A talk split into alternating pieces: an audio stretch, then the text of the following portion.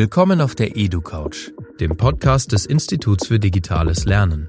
In dieser Folge mit freundlicher Unterstützung von Bettermarks, dem adaptiven Lernsystem. Auf der EduCouch diskutieren wir über Bildung mit Menschen, die etwas zu sagen haben, die eine digitale Zukunft gestalten wollen, die der Gesellschaft den Spiegel vorhalten. Wir glauben nicht mehr an die Schule der Vergangenheit und wollen die Bildung des 21. Jahrhunderts mitgestalten. Zuhören, nachdenken, diskutieren.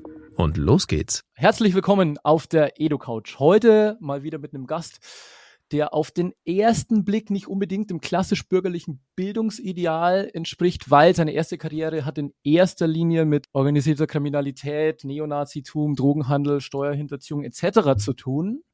Und was daraus geworden ist und was davon etwas mit Bildung zu tun hat, werden wir in dieser Folge gemeinsam herausfinden. Herzlich willkommen, Philipp Schlaffer. Ja, moin und äh, danke für die Einladung. Ich bin sehr gespannt. Genau. Erste Frage ist immer so ein bisschen ähnlich auf der Edu-Couch. Welche Art von Schüler warst du? Schon damals der Typ Organisator von Schulevents oder der Schulbands oder eher schon der Pausenhofschläger, der vom Pausebrotgeld der Mitschüler lebt oder ganz anders? Wie muss man sich das vorstellen? Boah, ich habe ich hab sehr unterschiedliche Schulerfahrungen. Das kann ich so äh, pauschal gar nicht beantworten, weil ich äh, weil ich in jungen Jahren, ich sage mal, ähm, bis die Grundschule, die ich durchlaufen habe, war ich einfach ein, ähm, ein guter Schüler, der auch am Schulleben gerne teilgenommen hat. Ich war nicht, ich habe mich nicht freiwillig gemeldet für irgendwelche Dienste oder ich wollte auch nicht am Chor teilnehmen und so weiter. Aber Schule war ganz klar wichtig, auch von meinem Elternhaus aus. Und ähm, dass ich aufs Gymnasium muss, war auch eine Pflicht meiner Eltern. Da war ich, bin ich sehr unauffällig durchgelaufen und äh, habe das auch erfüllt, was alle von mir sozusagen erwartet haben, gefühlt. Das wurde mir in jungen Jahren schon mitgegeben. Und dann gab es ja den Bruch, als ich zehn Jahre alt war und dann sind wir ja ausgewandert nach England und dann gab es ein neues Schulsystem und das hat mich erstmal vor einige Probleme gestellt. Genau, aber an, in deiner Schulzeit muss ja dann schon auch wieder in Deutschland oder so was passiert sein, was sozusagen den kleinen jungen Philipp auf einen Weg gebracht hat, der so bestimmt von den Eltern nicht intendiert war. Was hätte denn das System Schule leisten müssen, um das zu verhindern? Kann man das heute so in der Rückschau sagen oder ist es gar nicht ja, so einfach? Ja, schon. Das ist natürlich immer schwierig, so, so den eigenen Rückblick und was hätte, hätte, hätte Fahrradkette, ne? Ähm, ich glaube, das, was komplett bei mir fehlte, war die Person Philipp zu sehen, den, den jungen, verwundbaren, ähm, der, der gerade nicht angekommen sich fühlt, der nach Freundschaft sucht, der nicht weiß, äh, ist er Engländer, ist er Deutscher, ist er Fisch oder Fleisch. Ähm, auch, auch, auch kein Gefühl in diesem System nach ähm, eine, ein, ein Schüler individuell zu betrachten. Ähm, sondern wenn der nicht in unsere Box passt, dann stimmt was mit dem Jungen nicht. Und ähm, das habe ich auch gespürt. Also, dass ich hier, ich bin hier wenn ich es mal runterbreche, ich bin, ich war, ich fühlte mich nicht mal mehr als Nummer. So auch, auch so, ja, dann der passt hier nicht in dieses System, dann muss der halt von der Schule fliegen, dann muss der runter. Mhm. Ist das auch ein Ansatz, äh, an den du rangehst in deiner jetzigen Karriere sozusagen auch als Trainer, dass es genau solche Ansprechpartner auch gibt, die dann eben aus der Nummer einen Menschen machen? Ist das ein zentrales Ding bei dir? Ja, das ist, äh, ich, ich sehe mit vielen, ich arbeite mit sogenannten unbeschulbaren jungen Menschen auch zusammen und die ähnliche Erfahrungen wie ich haben, so ich passe hier nicht rein. Die haben aber ganz viele tolle Kompetenzen. Nur weil jemand in Physik äh, scheitert oder äh, Mathe mal nicht versteht, der, der muss, der, der, dem stehen nicht mehr alle Wege offen. Ich finde, das ist so starr und so einfach und das versuche ich jungen Menschen mitzugeben zu sagen, wir müssen jetzt gucken, guck mal, welche Stärken du hast. Du bist organisatorisch, du bist ein guter Redner, du bist ein, ein Teamspieler und so weiter. Und das nicht nur immer runterbrechen auf dieses zweimal im Jahr dieses Blatt Papier zu kriegen. Und das, das bist du jetzt hier. Diese Dinge, die da draufstehen, diese zehn Dinge, das bist du als Mensch, das bist du als Schüler. Und das ist mir einfach zu dünne. Okay, das wäre aber schon eine relativ deutliche auch Veränderung des Systems sozusagen, des Systems Schule, das ja im Endeffekt im, Moment sehr stark auf Noten und Leistung basiert. Und da würdest du sagen, um solche Leute wie dich damals nicht zu verlieren, bräuchte man schon eine deutliche systemische Veränderung, in dem sozusagen auch Persönliches, in dem auch äh, Mentales, in dem auch ganz andere Dinge wie diese Ja. Noten eine Rolle spielen. Zwingend. Ja. Habe ich dich richtig Ganz- verstanden? Ja, ganz klar. Wir, wir, ähm, ich, bin, ich bin in diesem Bereich wirklich kein Fachmann. Ja? Also ich bin hier als Laie heute und spreche über mich und meine Erfahrungen, die ich jetzt auch mit Unbeschulbaren mache. Ähm, ich sehe das aber, dass dieses System Schule, das ist doch sehr ähnlich wie meine Eltern das durchlaufen haben nach dem Krieg irgendwie. Ja, 1950 hat mein Vater irgendwie ähnliche Blätter bekommen, die heute noch sehr ähnlich aussehen zu dem, die die Schüler heute 2000, die 70 Jahre später kriegen. Und da sage ich mir doch, meine Güte, warum ist da so die Weiterentwicklung so überhaupt nicht passiert manchmal? Und ich selber durfte schon auch ein System erleben, auch in England. Das meine ich, das, das habe ich in meiner, äh, in meiner Erfahrung, so erinnere ich mich noch, wo ich dann auf der Middle School in England war. Da wurde auch dran gearbeitet, okay, guck mal, der Junge ist in den und den Sachen gut, den müssen wir Naturwissenschaften fördern.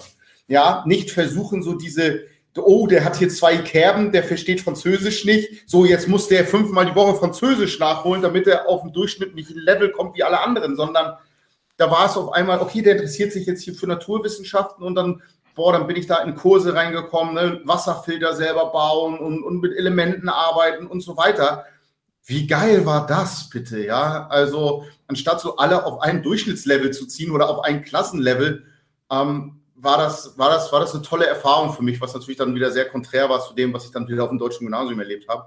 Aber ich bin einfach dafür, ähm, die Individual wir, wir sprechen in der Gesellschaft ständig von Individualität und, und, und, und Raum und Platz, aber im Endeffekt werden wir alle in ein Korsett Schule gezwungen.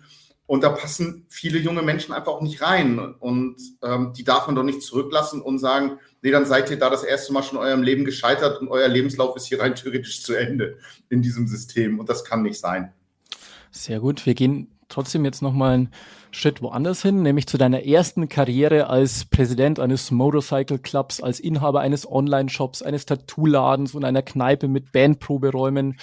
Welche Fähigkeiten und Fertigkeiten oder auch welches Wissen brauchtest du auch damals in dieser Art von Job sozusagen, um in diesem Umfeld auch erfolgreich zu sein? Klingt ja alles insgesamt nicht ganz unaufwendig, sage ich mal so. Das ist, das ist sogar sehr aufwendig und das kann man sehr vergleichen mit der Führung eines großen Unternehmens, was, äh, was ja auch viele in einem großen Unternehmen, äh, die an der Spitze sind, das sind organisatorisch äh, starke Personen, die auch ein Gespür für Menschen haben. Also ähm, die Bedürfnisse von Menschen befriedigen können. Das kann man natürlich mit Manipulation sehr, äh, sehr in Verbindung bringen, aber es hat natürlich viel damit zu tun, überhaupt Dinge zu erkennen, Richtungen vorzugeben, Menschen zu motivieren. Das sind alles Dinge, ähm, die ich dann dort auch brauchte und ganz einfach runtergebrochen. Ich sage es auch immer, ähm, man kommt ganz gut durchs Leben, wenn man einen Dreisatz kann. Ja, also ja, den sollte man in der Schule durchpauken, den Dreisatz, Dreisatz, Dreisatz. Dann glaube ich, kommt man in Mathe ganz gut durch. Und das hat mir dann auch ganz gut geholfen. Aber da waren, es waren viele ganz menschliche Dinge, die ich da brauchte, einfach ähm, um, um, um dementsprechend auch äh, größere Gruppen zu führen, zu motivieren und auch zusammenzuhalten. Mm, Du hast ja heute eine ganz andere Karriere, zumindest auf dem Papier. Du bist ähm, erfolgreicher YouTuber, du bist Autor, dein letztes Buch äh, Hass macht Gewalt war ja auch in der Spiegel Bestsellerliste. Welche deiner früheren Kompetenzen kannst du auch für deine neue, ich nenne es jetzt mal bürgerliche Karriere gut gebrauchen und welche ganz anderen Arten von Kompetenzen brauchst du heute im Vergleich zu früher? Ähm, das, was ich, das, was ich heute viel mehr brauche, ist viel achtsamer zu sein, die Kompetenz einfach auch Menschen zuzuhören, ihnen Raum und Platz zu lassen. Das habe ich früher gar nicht gemacht. Also einfach auch mein Gegenüber so zu nehmen, wie es ist, nicht meinen Maßstab auf andere anzulegen. Ja, das habe ich. Ich bin eine Arbeitsbiene. Ich arbeite auch gerne. Ähm, aber ich kann nicht von allen anderen erwarten, dass sie da meinen Standard immer erfüllen und das leisten. Das habe ich so gelernt, dass ich den Menschen ihre äh, ihren Raum lasse und mich nicht ganz so wichtig nehme. Ähm, das, was, das, was, äh, wie war der erste Teil der Frage nochmal? Was war der erste? Ähm, was von deiner früher, von deinen früheren Kompetenzen kannst du gut gebrauchen, aber welche ganz neue Kompetenzen brauchst du auch, um dieses, diese bürgerliche Karriere sozusagen auch jetzt erfolgreich zu gestalten? Ja, also, also wie gesagt, äh, welch, welche neuen ist das so? Wie, ist, das, ist das mit der Achtsamkeit und sich selber nicht, nicht, nicht so wichtig zu nehmen? Das nehme ich wirklich mal als, als Kompetenz mit auf. was ich damals auch schon brauchte, äh, war ganz klar wieder das, wieder das Organisieren und aber auch das, äh, das freie Reden ist heute ein, ein großer ein großer Vorteil, wenn ich mit, wenn ich mit jungen Leuten arbeite, dass ich äh, dort nicht nach einem Skript arbeite, sondern dass ich das aus dem Bauch heraus mache. Und diese Kompetenzen hatte ich früher auch schon dann sozusagen ganz schnell auf Menschen auch reagieren zu können. Ähm, das ist, glaube ich, auch eine Fähigkeit, die ich heute brauche und versuche, die dann im Positiven einzusetzen, um zu gucken, okay, hier kriege ich sehr, sehr schnell einen Zugang zu, zu anderen Menschen. Das ist so die Fähigkeit, die ich mit rüber gerettet habe und versuche, die im Positiven einzusetzen. Du wirst ja heute wahrscheinlich als angesehenes Mitglied dieser Gesellschaft ähm, angesehen an den, naja, vielleicht nicht an jeder Stelle, aber so grundsätzlich, glaube ich, kann man das schon sagen im Vergleich zu früher, was ja auch zweifellos einige Vorteile hat, gibt es trotzdem Dinge, die du aus deiner alten Welt auch vermisst, wo du sagst, das war aber damals eigentlich schon auch besser, als es heute ist? Also ich, ich antworte da äh, grundsätzlich drauf, dass ich wirklich gar nichts vermisse. Das hat aber, das ist so, äh, das, das ist so, das ist auch wirklich so. Ich, hab, ich bin keiner, der so in einer Biersel, äh, biergeselligen Runde dann zurückblickt und sagt, ah, die guten alten Zeiten und das war ja auch gut. Natürlich gab es früher auch gute Zeiten, ja, sonst hätte man nicht so lange durchgehalten. Ich war 20 Jahre in diesen Milieus und wenn da nicht auch Spaß und so weiter dabei gewesen wäre, wäre ich natürlich nicht dabei geblieben. Das wäre ja, dann wäre ich ja sadistisch, äh, das ist ja, das wäre ja Wahnsinn. Ähm, aber ähm, beispielsweise schon eine Sache, wo ich sage, so ja, das habe ich damals auch genossen und das eigne ich mir jetzt gerade wieder so ein bisschen an ich habe damals natürlich weniger auf die Meinung vieler anderen, anderer gegeben. Ne? Also ich war ein Outlaw der Gesellschaft und ich, ich habe ich hab, äh, ich so gelebt und gesagt, so das, was ich wollte, natürlich mit viel Hass und Abwertung und so weiter. Aber das versuche ich mir gerade so ein bisschen anzueignen. Ich möchte halt kein weichgewaschener ähm, irgendwie äh, abge, abgerundeter Typ sein, der so jedem Ja und Amen sagt. Das bin ich nicht, das möchte ich auch nicht so sein. Das versuche ich mir wieder so ein bisschen so anzulegen und zu sagen, okay, wenn ich mal was auch sehe und das möchte ich dann auch sagen, das möchte ich dann auch aushalten können wieder. Das ist so eine Sache, wo ich sage, ja, das, das, das, das möchte ich wieder gerne haben. Genau, jetzt haben wir schon kurz sozusagen über deine Karriere davor und über deine heutige gesprochen und ist jetzt natürlich die entscheidende Frage, die dir wahrscheinlich auch häufig gestellt wird. Was hat denn den Bruch hervorgerufen. Also was führt dazu, dass man sagt, nach 20 Jahren hast du gerade gesagt, zu sagen, hey, ich muss hier einen wirklich deutlichen Schnitt machen und das ist bestimmt auch kein leichter Schritt, wie ich mir das so vorstelle. Was hat dich motiviert, diesen Schritt zu gehen und wie geht's dir damit so? Es war, es war die beste Entscheidung meines Lebens. Äh, natürlich nach dem Hochzeitsantrag meiner Frau. Ja. Das muss ich sagen, bevor ich Ärger kriege. ähm, ich, ich, ich möchte auch einschieben, ich habe diese Entscheidung für mich getan. Ich habe das nicht gemacht, um anderen zu gefallen oder da irgendwie Applaus für zu kriegen, sondern ich wollte ein neues Leben haben. Und es hatte, es hatte damit zu tun, dass die ganzen Dinge, die ich auch erlebt habe und getan habe, ich bin hier heute als Täter. Ich habe in meinem Leben sehr vielen Menschen Unrecht getan. Ich habe sie, ähm, ich habe äh, Körperverletzungen begangen, ich habe Menschen manipuliert, äh, betrogen, gelogen und so weiter. Alles das, was zu diesen Lebensstilen leider dazugehört. Und das war halt so wie so ein Boomerang. Ich habe so viel Schlechtes getan und wer, da bin ich ja ganz Buddhist, ne? Wer, wer Leid verbreitet, der braucht sich nicht wundern, wenn Leid zurückkommt. Und das war auch so. Und ich habe dann auch selber ganz viele negative Dinge erlebt und ich bin sowas wie ausgebrannt. Ich hatte sowas wie einen Gangster-Burnout, einen rechtsextremistischen Burnout und hatte ganz schwere psychosomatische ähm, Schäden dann bekommen, obwohl ich sehr erfolgreich finanziell und angesehen war in gewissen Milieus, ähm, bin ich einfach ausgebrannt und das war für mich die äh, Reißleine, einfach zu sagen, okay, ich muss, ich muss hier mein Leben verändern, um auch einfach mein Leben auch zu retten. Das klingt aber trotzdem erstmal wieder so wie auch so eine klassische Managernummer. Also ausgebrannt, ich muss was Neues tun, ich mache jetzt eine Yoga-Ausbildung. Oder ist es, kann man das, das, das kann man das, das vergleichen? Das ist, ähm, ich, ich bin ja auch als äh, Speaker unterwegs und treffe auf ganz viele Menschen, äh, die dann auch in, in Wirtschaftsunternehmen ähm, viel Verantwortung tragen und so weiter. Die Erfahrungen, die wir gemacht haben, äh, sind sehr, sehr ähnlich. Mit diesen äh, sich aufopfern, sich so wichtig nehmen, ohne mich dreht sich die Welt nicht weiter und äh, alles auf ihre Schulter zu laden und so. Also das, das ist, das ist wirklich ähm, eins zu eins aber ich habe ja, ich habe ja immer gedacht, ich bin ja, ich, ich bin ja im Recht und ich mache es richtig.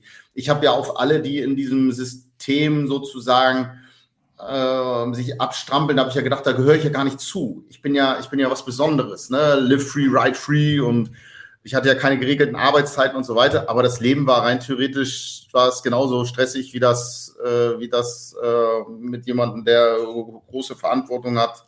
Ähm, das hat sich nicht äh, viel unterschieden. Da bin ich genauso ausgebrannt wie jemand anderes auch. Alles klar. Letzte Frage wie immer auf der Jedo Couch, zumindest bei mir. Welche Frage hättest du heute gerne beantwortet, die ich dir aber einfach nicht gestellt habe? Also sprich, was sind dir im Moment deine Herzensthemen, zu denen du einfach gerne was sagst und wo du einfach gerne was weitergibst?